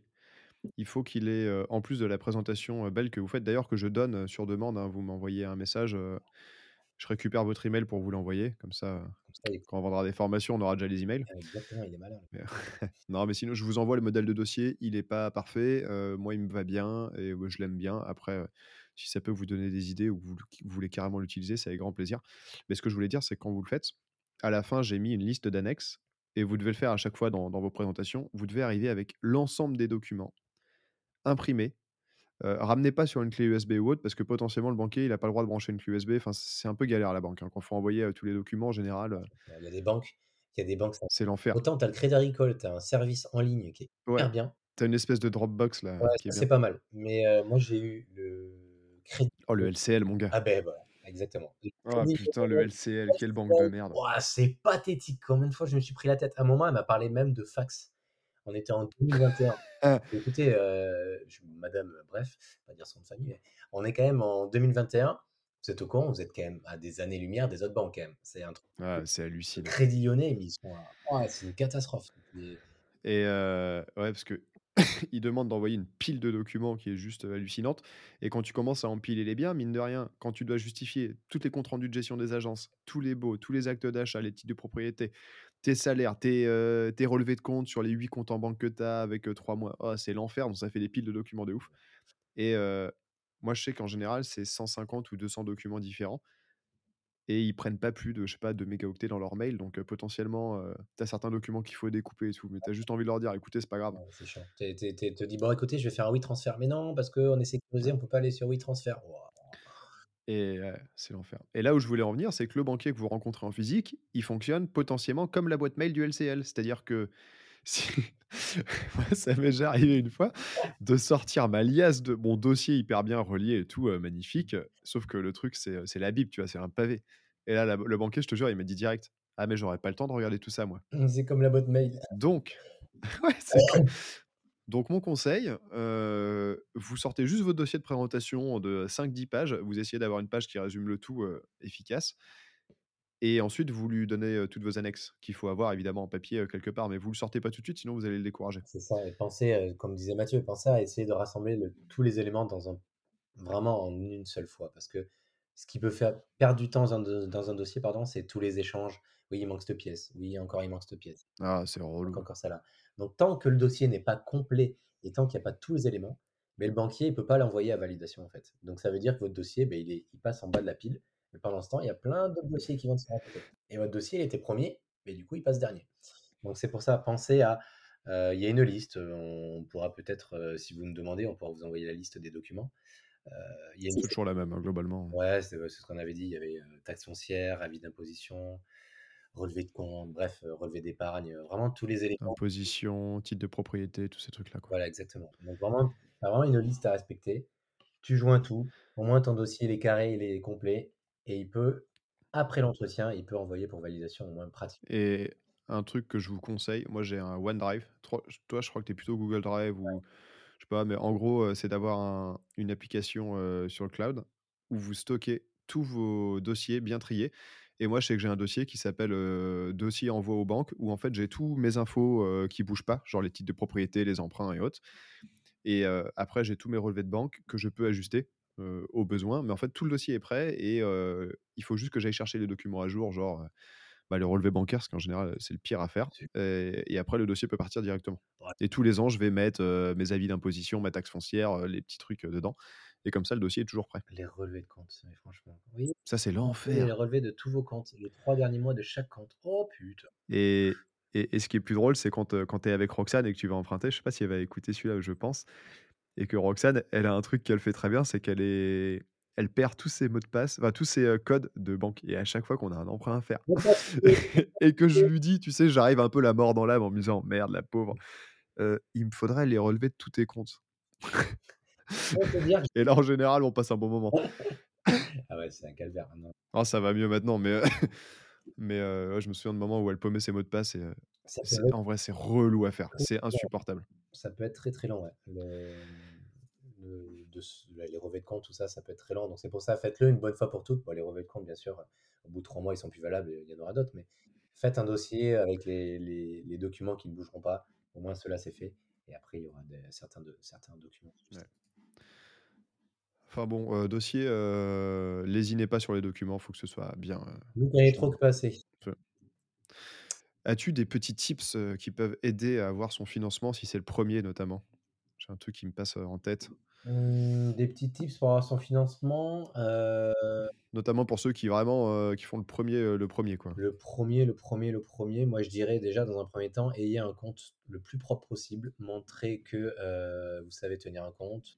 Montrez que vous vous payez avant de payer les autres.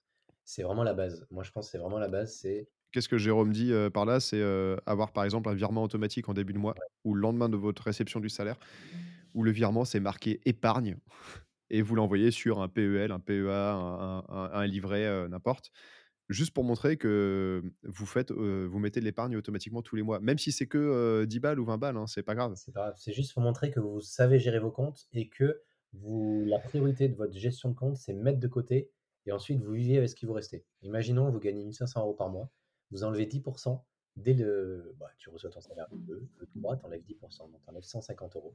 Donc tu vis avec 1350 euros sur ton mois et tu vis pas avec 1500 euros.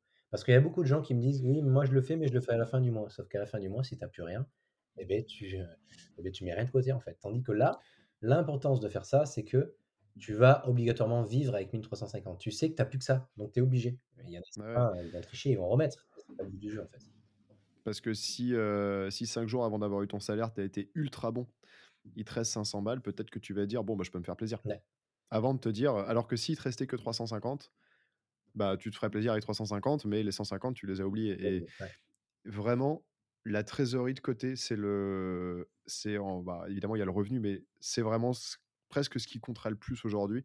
Quelqu'un à revenu équivalent, celui qui a un, un gros trésor de guerre, entre guillemets, ça, ça change tout pour la banque. Ça change tout. C'est vraiment avoir des comptes clean. C'est le premier conseil, c'est ça. C'est ce qu'on a, je crois qu'on en avait déjà parlé. C'est avoir des comptes les plus clean possible. Montrer que vous êtes un bon père de famille qui épargne, qui fait attention, qui dépense pas n'importe comment, qui claque pas en euh, euh, tous les week-ends. et Faites attention à tout ça. faut accepter de se faire un peu mal, quoi. euh, Un peu mal, je veux dire, financièrement ou sur le confort de vie. Il faut faire des sacrifices. À un moment donné, faites des sacrifices. On appelle ça le plaisir différé. Euh, le plaisir différé, c'est en gros, attendez avant de vous faire plaisir au maximum. En ce moment, sacrifiez-vous pendant quelques temps. Ok, je vais pas partir en vacances maintenant parce que je dois investir dans l'immobilier, tout ça. Et puis, dans X années, ben, vous allez faire beaucoup plus de voyages parce que vous avez fait pas mal d'économies, vous avez investi, vous allez faire beaucoup plus plaisir. Et le plaisir différé, c'est la base d'un investisseur ou d'un entrepreneur. C'est vraiment important. Euh, comme conseil, Et premier conseil, est-ce que toi, tu en as un il y a un autre truc qui me passe par la tête. Alors, ça marche pas si vous achetez un immeuble de, de 5 logements, quoique. C'est potentiellement de dire que vous achetez pour votre résidence principale. Alors, je suis pas de la team. je l'ai déjà fait, hein, de, pipoter les banques, hein, mais je suis pas, je vais pas vous encourager à mentir ouvertement en banque. Mais si vous dites à votre banque que vous achetez pour votre résidence principale et qu'au moment de l'achat, vous finalement vous mettez en locatif, déjà la banque, elle va entre guillemets rien faire contre vous tant que vous continuez à payer l'emprunt. Elle s'en fiche. Ensuite, il n'y a aucune clause légale qui dit euh, dans l'engagement c'est que pour un- une résidence principale. Et potentiellement, ça peut motiver votre banquier à se dire, euh, parce qu'on est un peu euh, la, la vieille France, il faut acheter sa résidence principale. Il va être content de vous financer votre résidence principale. Ensuite, vous pourrez, pourrez toujours lui dire, pour des raisons X ou Y, oui, ben en fait, j'ai pas pu parce que si, parce que ça. Il faut aussi rester cohérent, mais c'est un petit tip, ce qui peut peut-être faciliter pour la première demande.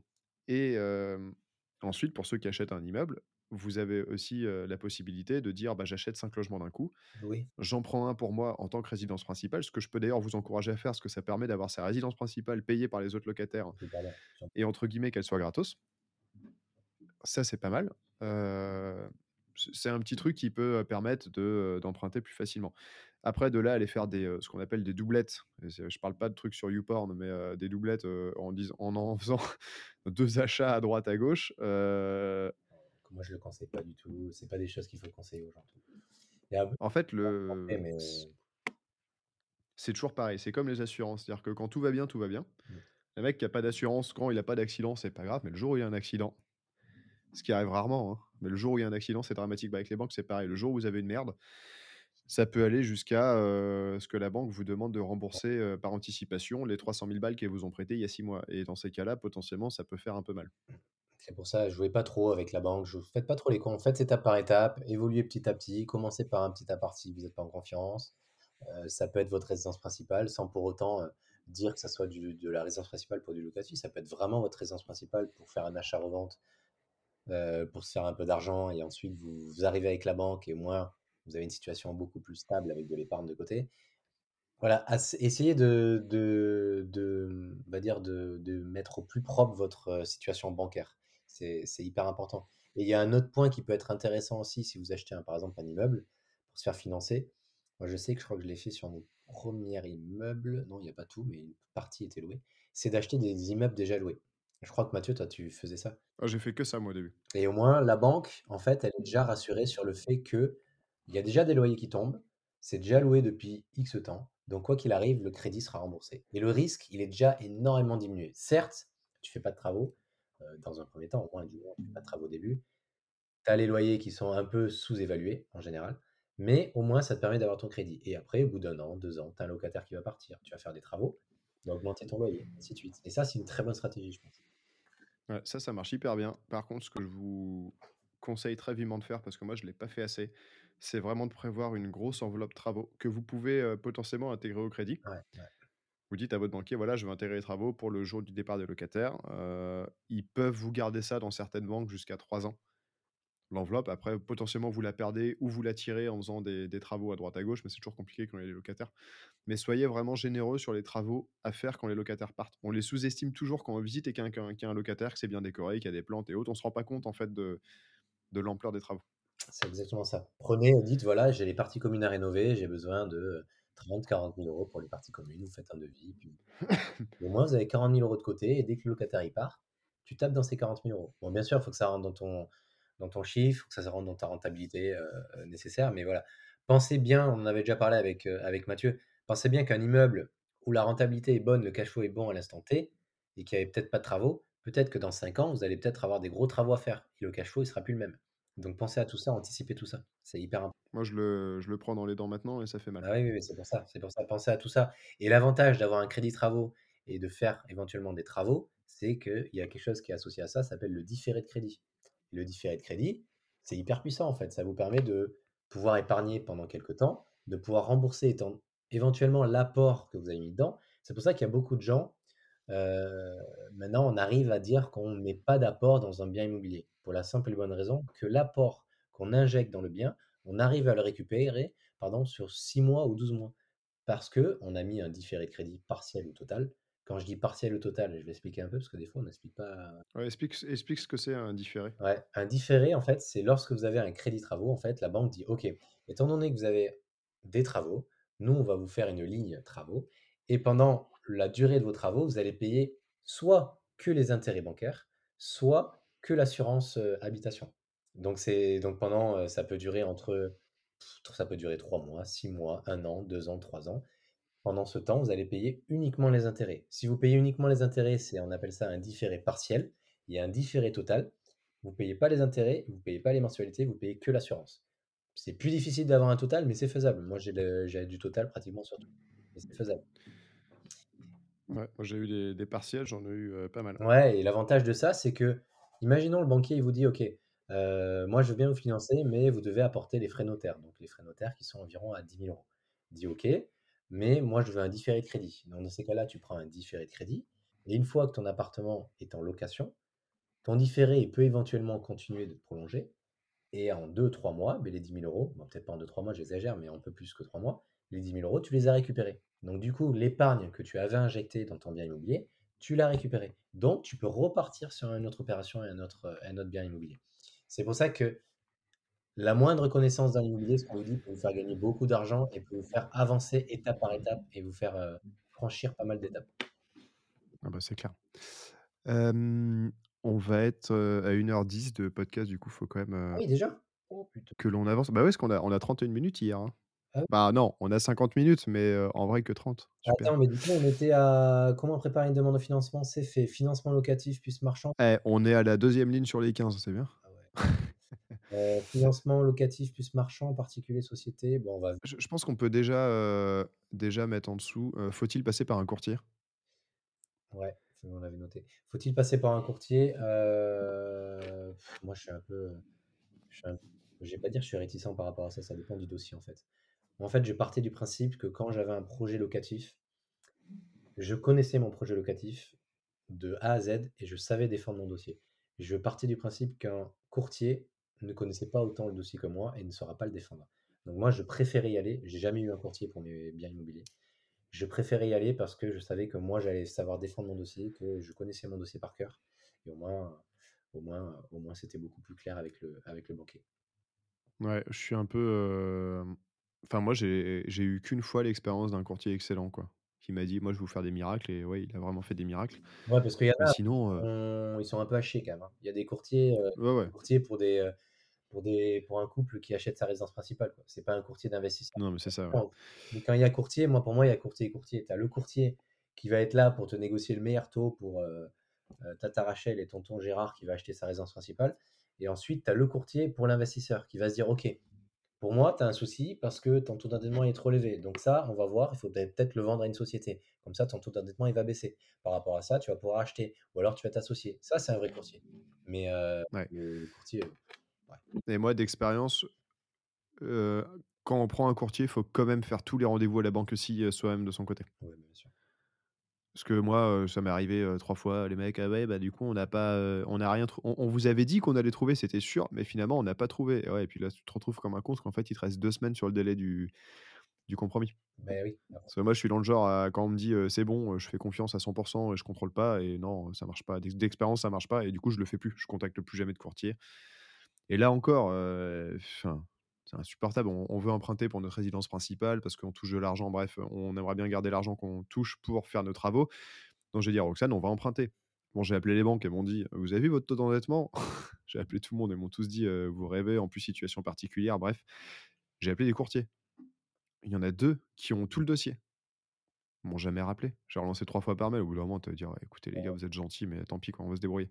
Il- Tu sais, il y a certains courtiers, ils- tu sais, dès que tu vois que tu as investi dans deux, trois biens, ils sont là, oh là là, comment il a fait mal? Bon, laisse tomber.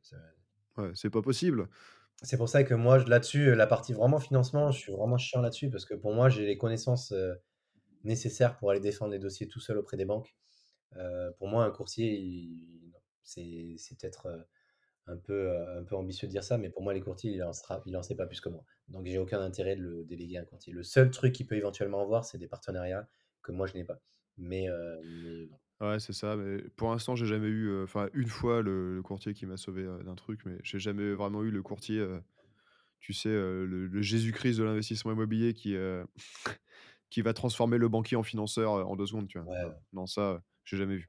Après, si éventuellement vous avez besoin d'un courtier, on ne sait jamais. euh, J'en connais un, moi j'ai un ami qui est courtier, qui est investisseur immobilier comme moi, qui est courtier maintenant. Donc, bon, il, fait les- il, fait, il fait beaucoup de choses, mais il a aussi les casquettes de courtier. Donc, n'hésitez pas à, à me contacter. Je vous enverrai, euh, je vous enverrai ses, euh, ses coordonnées, comme ça vous pouvez le contacter. sans- sans Après avoir passé cinq minutes à dire que les courtiers. euh. Si vous avez besoin, moi j'en ai pas besoin, moi c'est ce que je dis, moi j'en ai pas besoin, mais si vous en avez besoin, éventuellement vous pouvez le contacter. Euh, ensuite, euh, de le financement locatif plus marchand. locatif, bon, locatif on en a pas mal parlé, je pense. Euh, locatif on a pas mal parlé. Marchand, le point à avoir pour les marchands, euh, ça va être assez rapide et assez bref. En gros, il vous faut de l'argent, tout simplement.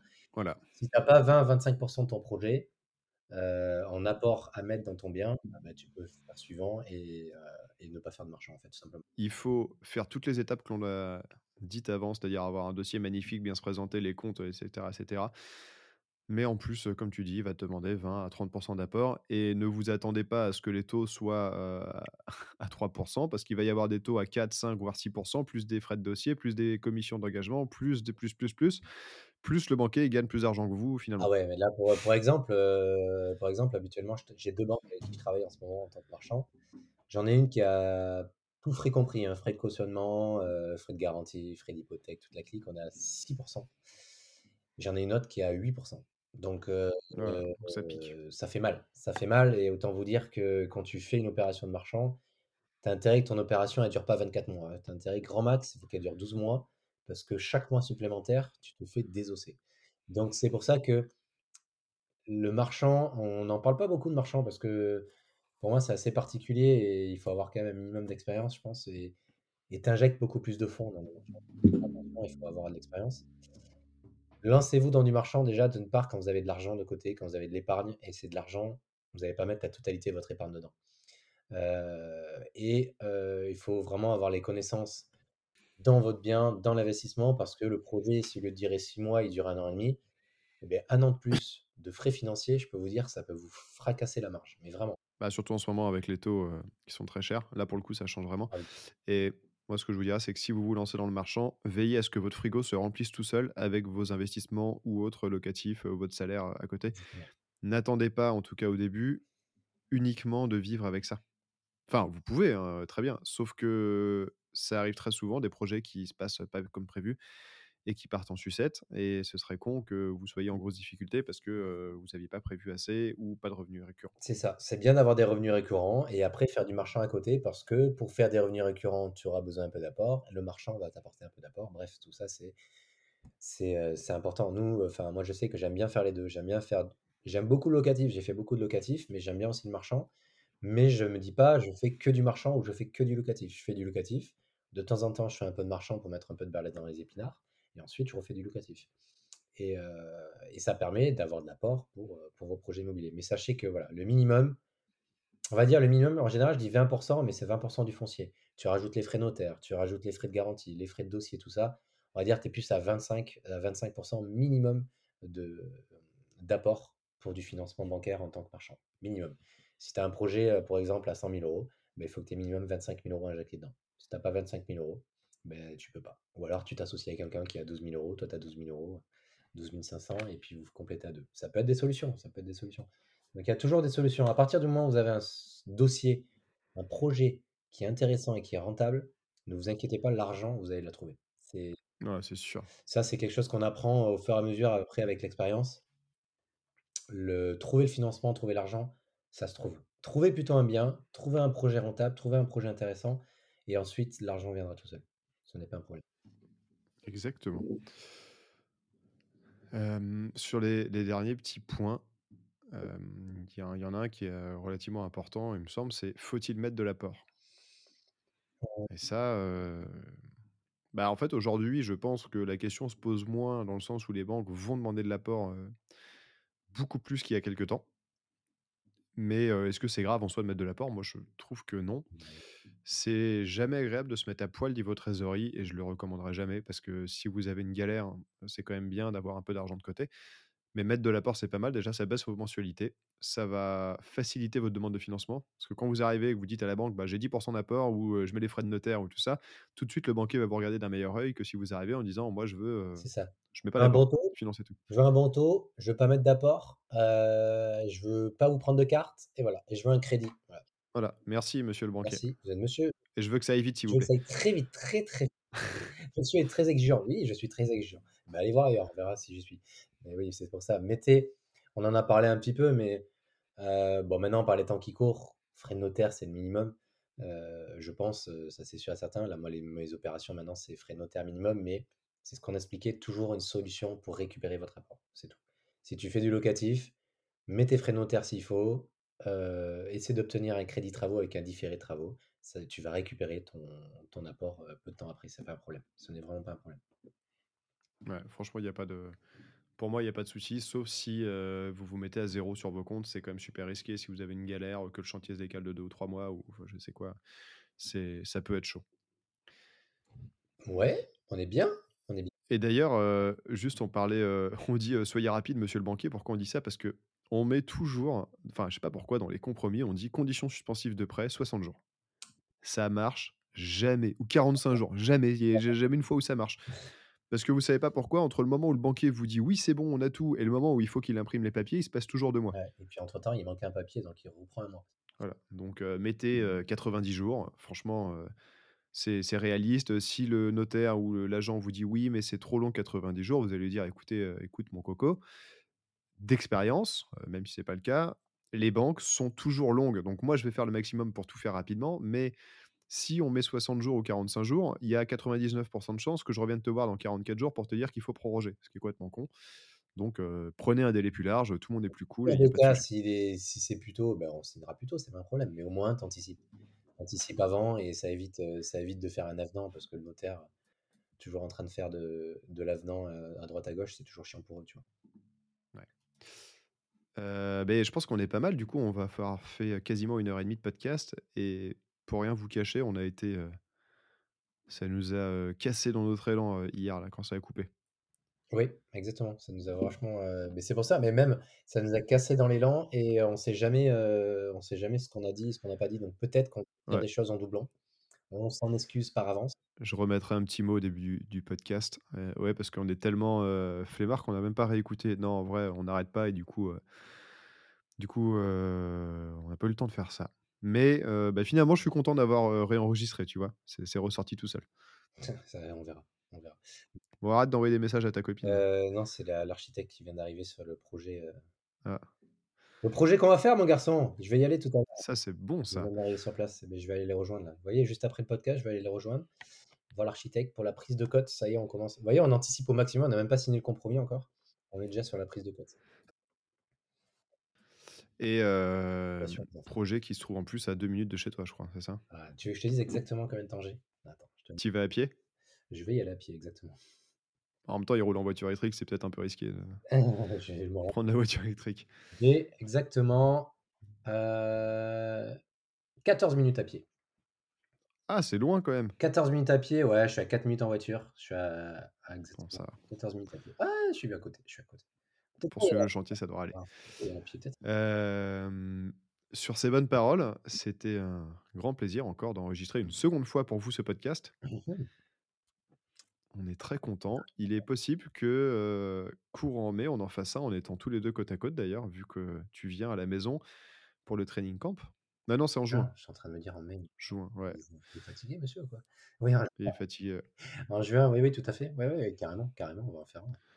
On va en faire un. Mais d'ailleurs, euh, tu restes quoi? Le lundi, mardi, après le mercredi peut-être? Ouais, je sais plus ce que je t'avais dit. C'est mardi, mercredi, je crois que je passe mon permis bateau. Donc le lundi, je suis là aussi. Ouais, peut-être qu'on peut se faire euh, le mardi soir où tu réviseras peut-être le permis bateau, mais on peut peut-être essayer de se faire un apéro euh, investisseur ou voir du monde à ce moment-là. On sera à Missillac, Vannes et Nantes en même temps. Donc peut... Le lundi soir, peut-être, parce que le mardi, ouais, je serai peut-être dans... Maintenant, le lundi soir, on va voir Ragnar le Breton mettre des baffes. Ah oui Et d'ailleurs, alors, je vais t'en parler en off. Je vais pas, on va pas raconter tout. Ah, Et qui raconte tout du mardi. et tu manges quoi ce midi, toi? Je sais pas. Je sais pas, tu vois, je suis un peu du genre, euh, on verra ce que je mange. Margot me dit oui. Ouais, je sais pas mange à encore. midi, je sais pas, Margot, je sais pas ce que je fais dans une demi-heure. Non, je sais pas ce que je fais. Dans... Ouais, c'est ça. Euh, si, moi, je sais ce que je fais cet après-midi. Euh, là, c'est aujourd'hui et ça va encore être. Je, je vais encore faire mille trucs pour faire tout avancer, mais je vais manquer de temps devant mon ordinateur et du coup, euh, ça va avancer, mais pas aussi vite que j'aimerais. Bon, on cherche une assistante, s'il vous plaît. Est-ce qu'il y a une assistante qui peut essayer Voilà. de, de se réveiller pour venir nous contacter et nous dire Ok, monsieur, euh, messieurs, pardon, on veut bien faire to- toutes vos tâches administratives. Ouais Voilà, ça, Ce serait quand même pratique. ça serait tellement un bonheur. Ok, mais sur ce, merci à tous. Merci de votre écoute. J'espère. Non, attends, il y a un truc que j'ai pas dit, c'est que euh, Jennifer de Résilience a écouté euh, tous nos podcasts et elle a adoré d'ailleurs. Elle me fait retour sur chaque et elle me dit c'est incroyable, tu parles de résilience dans tous les podcasts et je me rends compte que j'ai pas encore parlé de résilience dans celui-ci. Ah. Euh, et c'est quand même, c'est pas génial parce que normalement j'en parle sans faire exprès. Et juste pour vous dire qu'il y a une nouvelle collection qui est sortie, elle est totalement incroyable. Si vous voulez en avoir, assez chaud, c'est-à-dire que ça part hyper vite, mais allez voir sur le site, elle est, elle est dingue. faut que j'y aille. Moi, j'y suis allé hier vite fait. et ouais. Vous avez le code euh, Mathieu10 si vous voulez. Non, non, en plus, sans déconner, il y a le code MISSIM10, ce qui vous permet d'avoir 10% de réduction euh, sur les vêtements. Vous allez voir, euh, sur la nouvelle collection, je suis même en photo un peu dessus parce que j'ai été mannequin une journée. Euh, après, je crois qu'on a mis que les photos où je suis de dos. Ouais, vaut mieux. Ouais, normal quoi. Bien. Ils ont, mis que les photos, ils ont mis les photos, vous allez voir, elles sont de dos, dans le noir. C'est Mathieu. C'est Ouais, c'est Ouais. ça. Et euh, je suis coincé entre un mec de 85 et l'autre de 95 kilos, autant te dire qu'on me voit pas, on voit à travers. c'est qui le Minimoys au milieu? Je sais pas. Ouais, c'est ça. Qui a amené son fils? Qui a amené son enfant pour le shooting photo? Bon, c'était très cool. Yeah. Euh, je vous rappelle Missy M10, euh, voilà, pour acheter sur Résilience, allez-y, ils sont vraiment chouettes les vêtements. Merci à tous pour votre écoute. N'hésitez pas, abonnez-vous, commentez, mettez des avis, partagez au maximum.